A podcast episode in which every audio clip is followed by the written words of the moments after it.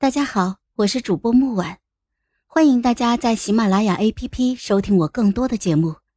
今天我们带来的故事叫《网烟阁公主列传》剑月第五集。我正在思考陈老将军究竟会如何表达不满的时候，萧家先表达了不满。西平王自南疆飞鸽传书，请君上宽待陈昭。并请旨与陈家联姻，我只好再访西平王府。萧玉玲自回京之后，被各种事务牵绊着，一直都没有回去。大概是京城的勾心斗角太多了，萧姑娘是消瘦了许多，对我的脾气也比上次更差了。她一见到我就抽出了佩剑，悲愤至极的指着我说：“哼，你别再害陈昭了。”行吗？我这手无缚鸡之力的，看见开了刃的剑锋，就吓得脸都绿了。身后走上来一个侍女，挡在了我的身前，向萧玉玲鞠躬行礼，请萧姑娘收剑。萧玉玲先是有些惊异，骄奢淫逸的公主府，竟然也有如此忠心勇敢的侍女。随即，她又觉得哪里不对。上上下下的打量着我那个高大的侍女，打量了半晌，他指着侍女说：“你、你、你是？”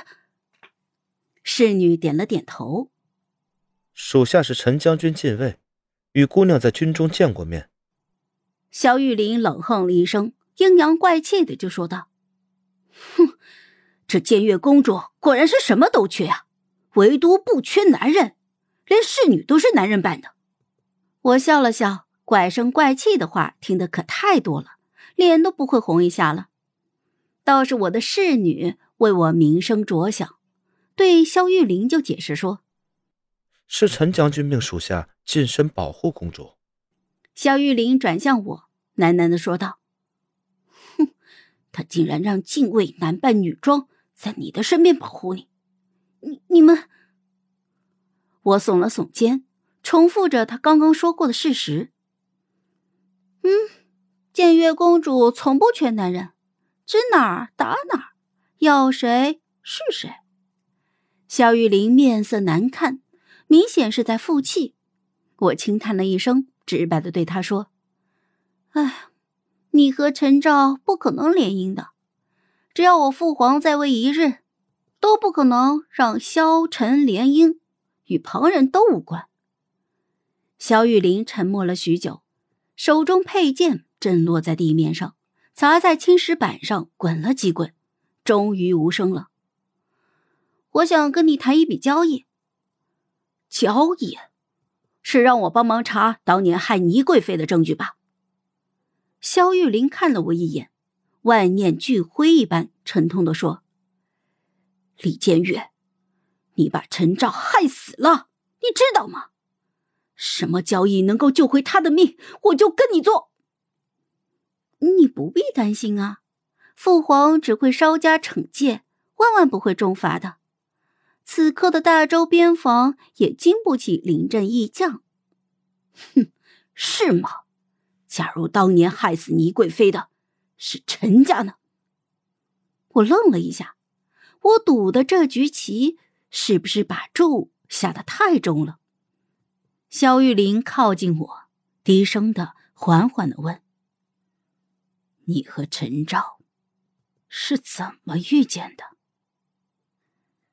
六年前，我十一岁的时候，是周国最尊贵的女子，因为我的父母把我捧在掌心。有一天，我看见宫墙外飘起了风筝，我拉着母亲想要一起去。我们的马车走了很久很久。久到天都黑了，我母亲在车行一半的时候已经开始紧张了，紧紧的抱住了我，问外面的车夫和卫队为什么还没有到。可是没有人理她，她只是一个从小没出过绣坊的绣娘，只能够战战兢兢的抱着女儿听人摆布。那天我们被人带到野外的小树林里，藏着一间的破庙。就在那里过了一夜，卫队和车夫守在外面，倒也没来叨扰我们。那时我还小，难得离开工会，看见山青水绿、草碧花颜，兴奋的是不得了，以为是母亲带我出来玩，而他的紧张也只是因为怕被父皇责骂。第二天，我从破庙里醒过来，母亲还睡着，我就跑出去到旁边的小溪里面洗漱。卫队倒也没有阻止，只是派了几个侍卫跟着我。没有孙嬷嬷照顾，没有宫女在旁边给穿衣梳妆，我倒还觉得挺自在的。我不会自己梳头，只能把头发全都放了下来。看见旁边的柳树枝条都低垂着。就折了几只，编成了一只柳冠，戴在头上玩。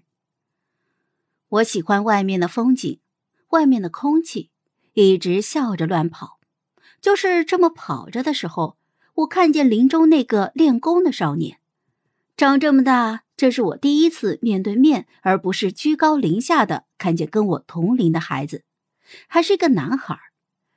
他有着俊秀的眉目和脸上一点坚毅之气。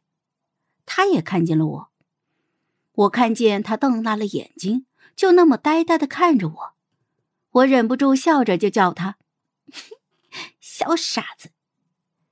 在宫中可没有人敢这么发呆看我，那是要杀头的罪行。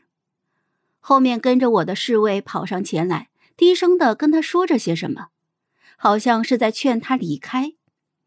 少年却并未理会，反而向我急冲了过来。我没有反应过来是怎么一回事的时候，脚踝一痛，低头就看见了一条小青蛇，嗖的远去了。少年来到我的跟前，二话不说就跪了下来。我自小就被人跪来跪去的，以为他也是行一个寻常的大礼，并没有在意。可是他却一口擒住了我怀上的伤口，这一下轮到我呆住了。好了，本集故事就到这儿，我们下集见，记得订阅和点赞哦。如果你有喜欢的故事，也欢迎在留言区告诉我们。